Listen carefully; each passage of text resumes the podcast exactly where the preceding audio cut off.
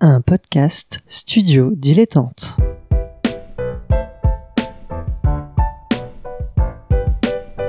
Donc ce que vous proposez comme d'habitude, c'est de la poudre de perlimpin. La République, c'est moi Et je ne me laisserai jamais entraîner par un opportuniste dans cette voie-là.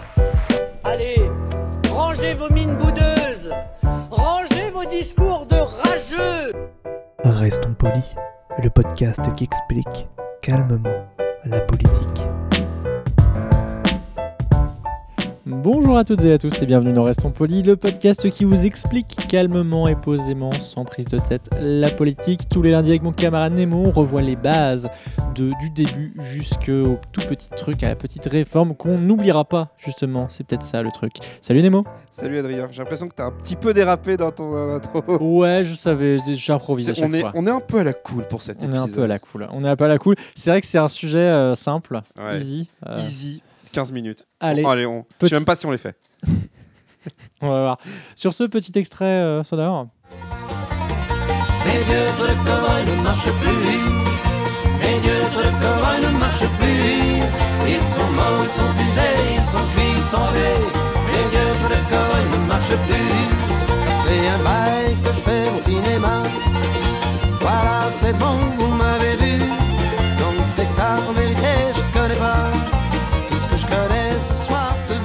Qu'est-ce qu'on vient d'entendre Les vieux trucs de cowboy ne marchent plus. je vous laisserai chercher, je crois que c'est Hugo Frey. c'est une vieille, vieille chanson que j'ai sortie de je sais pas où. Mais c'est vrai que comme je trouvais qu'elle correspondait bien aux critiques en fait qu'on faisait à la 5ème République, que c'était un vieux truc, c'est un truc de cowboy, un truc un peu bourrin. Et que est-ce que ça marche encore? Voilà. J'ai un peu cherché, hein, j'avoue. hein. Bah oui, C'était ça ou la Marseillaise?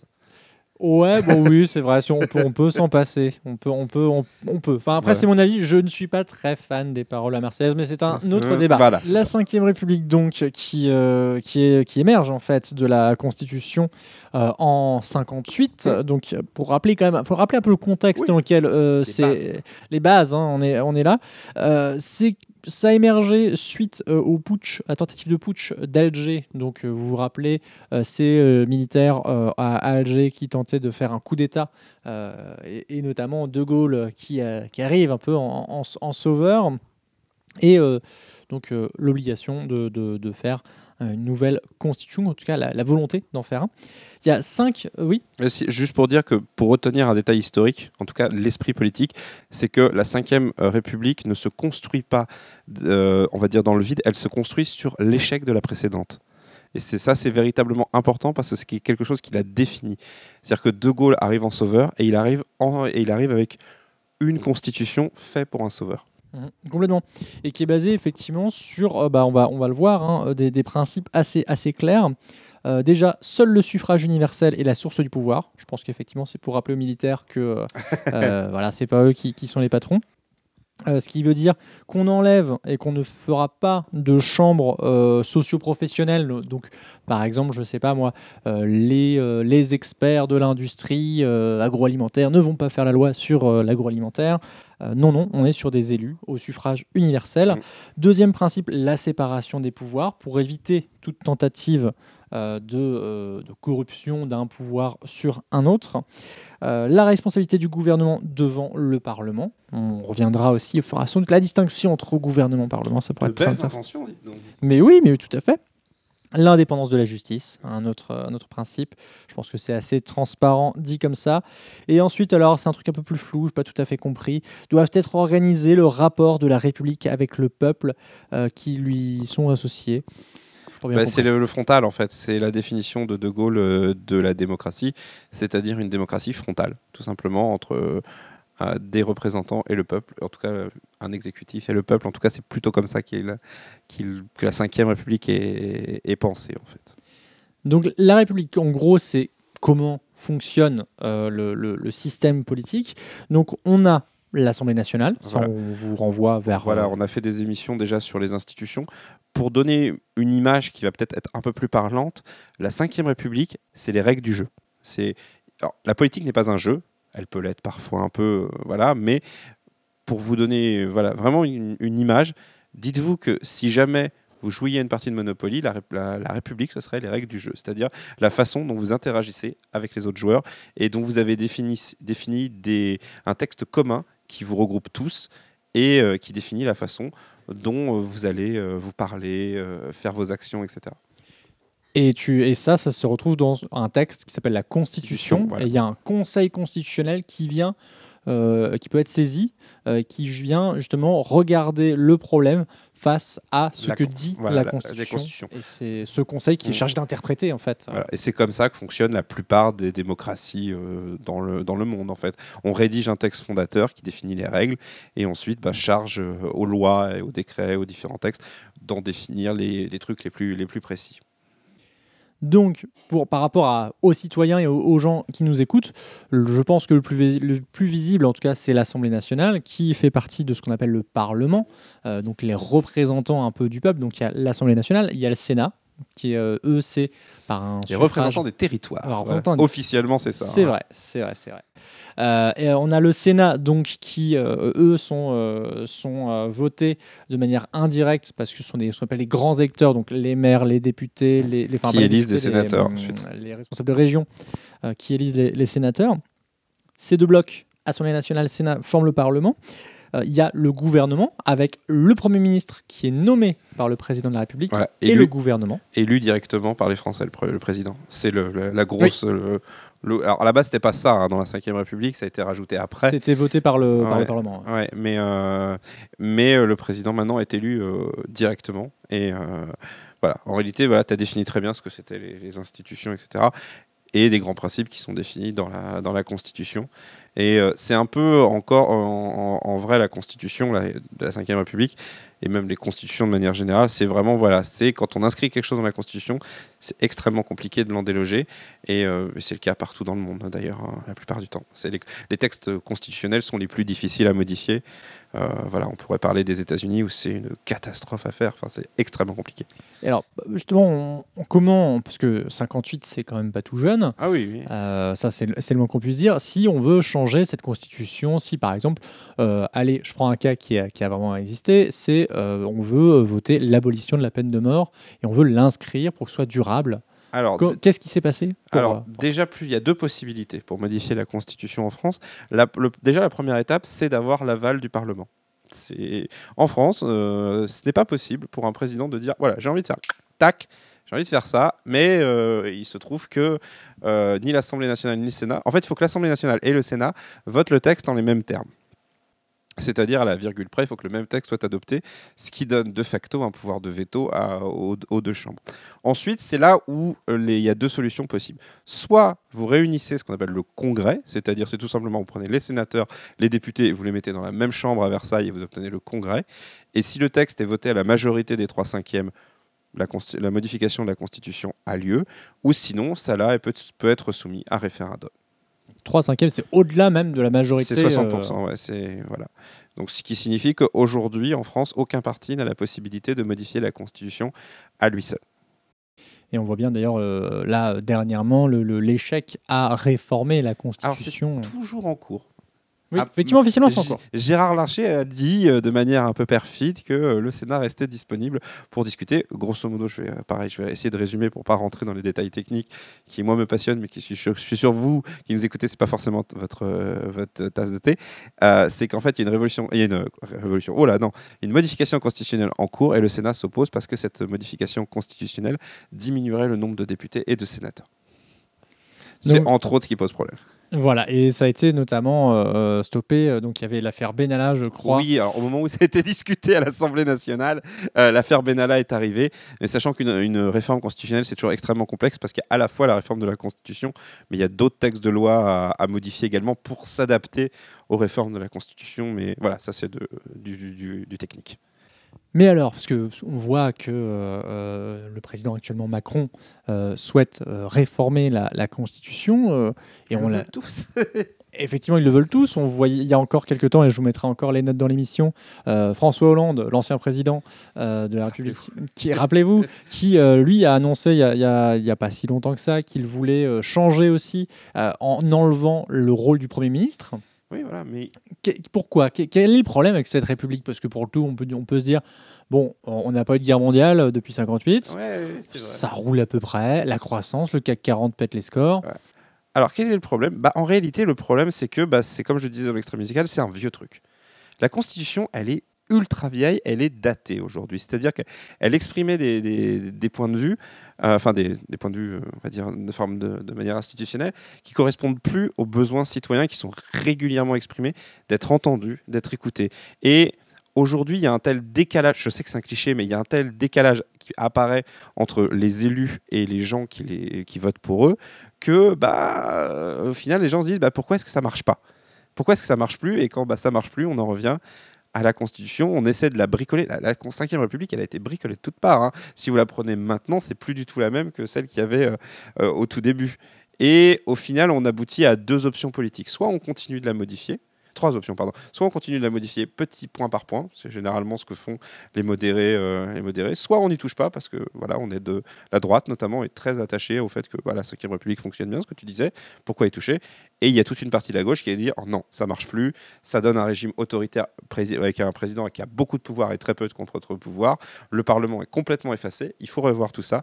Il faut revenir à d'autres choses et refaire ce qu'on appelle une assemblée constituante, c'est-à-dire élire des gens pour qu'ils réécrivent la Constitution et changer les règles du jeu.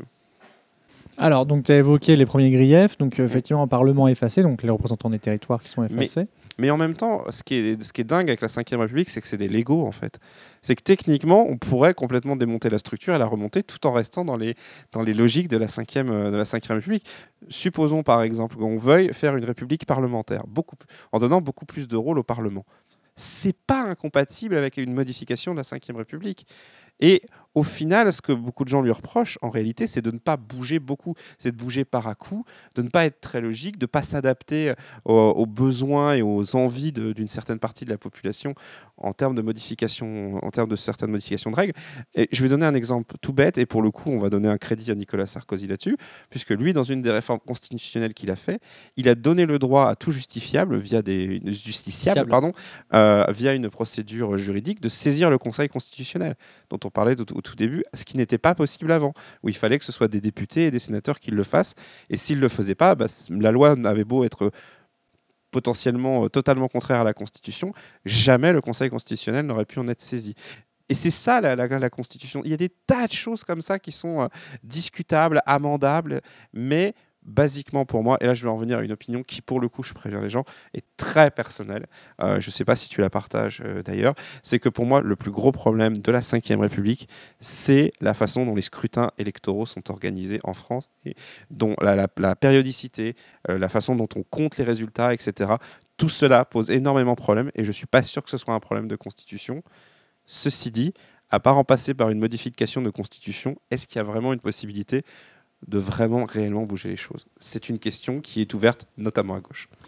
Il y a ce que, ce que tu dis et ce que pose comme problématique la Ve République, alors notamment, mais, mais pas seulement, en fait, c'est la démocratie, je pense, c'est deux fictions en fait, euh, sur lesquelles sont, sont basées la démocratie. C'est d'une part la fiction de la volonté majoritaire, Oui. euh, qui est euh, pris comme la volonté de l'intérêt général. Or, Oui. c'est pas forcément le cas.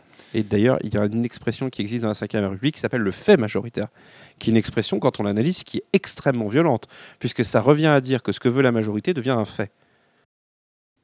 Et oui, effectivement, ce qui est extrêmement problématique. Or, c'est pas, c'est un, c'est un fait qui, un fait doit être général et non, et non majoritaire.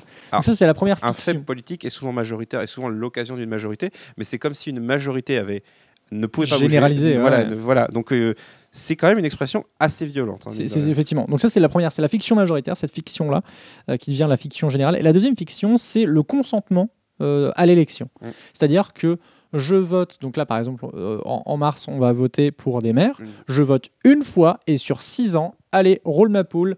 Euh, vous, vous- je vous fais confiance. Or, on a vu plusieurs fois des euh, gouvernements, des présidents, des, représentants, comment dire, des députés, qui ne respectaient pas le- leur programme euh, et donc n'ont aucune en plus n'ont pas de compte à rendre. Ou alors, Mm. c'est devant l'électeur, ok, mais c'est peut-être pas assez. Je veux dire, à Athènes, c'était pris sur leur propre denier s'ils ne respectaient pas leur mandat. Alors, il y a, deux notions pour moi importantes là-dessus. La première, c'est qu'en France, on a interdit le mandat impératif. Le mandat impératif, enfin, il n'y a pas qu'en France, hein, mais de manière générale, le mandat impératif, c'est assez mal vu. C'est-à-dire, c'est je promets ça, donc je, ferai cela. On considère qu'un élu a quand même sa liberté de conscience. Et euh, sinon, en fait, le système serait encore plus cadré par les partis qu'il ne l'est déjà. Ce qui est, en gros, les partis, les alliances, etc. Donc, on considère qu'un député, un représentant, a sa liberté de conscience, ce qui, à mon sens, est une bonne chose. Et la deuxième, euh, c'est, effectivement, tu l'as dit, ok, il est responsable devant l'électeur, mais quand, selon quelles règles? Et selon quel mode de scrutin? C'est des tas de questions. En fait, moi, ce qui me frustre énormément, et, j'invite vraiment ceux qui nous, celles et ceux qui nous écoutent à se poser la question. Je sais que le sujet est technique. Je sais que c'est pas forcément euh, très encourageant d'aller s'intéresser à comment nos députés, nos sénateurs, euh, comment les élections sont organisées, comment les institutions sont organisées quand on est en période où la question sociale est centrale. Mais sans modifier les règles du jeu, sans s'intéresser à la façon dont ces règles du jeu fonctionnent, vous avez très peu de chances de voir comment modifier les choses dans le sens que vous le souhaitez. Et il se peut même qu'en étudiant les règles du jeu, vous trouviez qu'elles soient bonnes. Moi, je, moi, je les trouve pas bonnes, mais vous faites ce que vous voulez, vous faites votre propre avis. Mais j'aimerais vraiment qu'on arrive dans ce pays, et pas uniquement au moment des élections, à s'intéresser à la Ve République pour ce qu'elle est, pour ces grandes, ce grand livret de règles, euh, et se l'imprégner, se poser des questions, et peut-être un jour arriver à avoir un débat public là-dessus, sans qu'on ait une cohorte de gens dire non mais les gens s'en foutent. Ouais, changer les règles en, jouant dans les règles, si je C'est- toujours une question. Est-ce qu'on peut critiquer les médias dans les médias? Est-ce qu'on peut euh, voilà Mais déjà, sans se poser cette question, s'interroger sur la façon dont c'est construit. Renseignez-vous. On l'avait dit lors des. Je crois qu'on a fait un épisode sur l'Europe, le- les élections européennes. Intéressez-vous à la façon dont euh, les règles sont, dont les règles sont prises. Moi, j'en suis quelqu'un de très critique. Je l'assume totalement. Mais ce que je peux vous dire, et qui pour le coup, euh, à mon avis, est sain pour vous, c'est essayer de vous intéresser à la façon dont, dont ça fonctionne. Mais bon, après, ils le font puisqu'ils écoutent ce podcast. ce oui, est voilà, déjà c'est un ça. début. Mais c'est un appel. Euh, Voilà. en tout cas, moi je ne peux que vous appeler à lire les euh, liens que je vous ai mis dans la description. Ça vous donnera d'autres euh, petites euh, Et même à lire la. Constitution, c'est pas très compliqué comme texte. hein. Et c'est pas long. Et c'est pas très long. Il y a, c'est plus les commentaires qui peuvent être longs. Moi, dans, dans les bouquins que j'ai pu trouver à la bibliothèque euh, sur, euh, sur ce truc-là, c'est, c'est- non, non, c'est pas très long et ça, effectivement, faut s'accrocher un petit peu, mais ça se fait. ça se fait. Et la page Wikipédia est plutôt bien faite avec Encore des schémas, euh, les schémas qui aident beaucoup à Mm. comprendre euh, la fabrication, la fabrique de la loi, la fabrique de la justice aussi. Et on rappelle que si vraiment vous avez des questions, on ne sait jamais, vous pouvez nous envoyer un message sur Twitter. euh, Mais oui, Peut-être qu'on y répondra si on peut, quoi. Mais, On- oui, on va, on va essayer. Ou alors sinon sur notre YouTube. Oui. Euh, voilà. Sur Apple Podcast aussi, n'hésitez pas à mettre. Podcast, Spotify, ce que vous voilà, voulez. à mettre les étoiles en plus de vos commentaires et de vos questions. Nemo, on te retrouve dans Canapé Game, Et- les pierres rennais, ouais. Et à gauche toute. Et à gauche toutes, évidemment. Et toi, on te retrouve dans Ludologie. Voilà, merci à toi Nemo Merci à toi, Adrien. Et merci à Suzy Q. pour le générique, évidemment. Euh, on se retrouve lundi prochain. Lundi prochain. Et je crois que tu as une citation de fin. D'habitude, tu fais ça. D'habitude, je fais ça. Alors là, je, je l'ai perdu, forcément. Ça y est, c'était Rosa Luxembourg qui disait Tâche à vous de devenir un être humain. C'est là l'essentiel et ça veut dire être solide, lucide et gay. Oui, gay malgré tout le reste. J'espère vous avoir rendu gay, solide, lucide. Après, le reste, à vous de voir. À lundi prochain. À lundi prochain.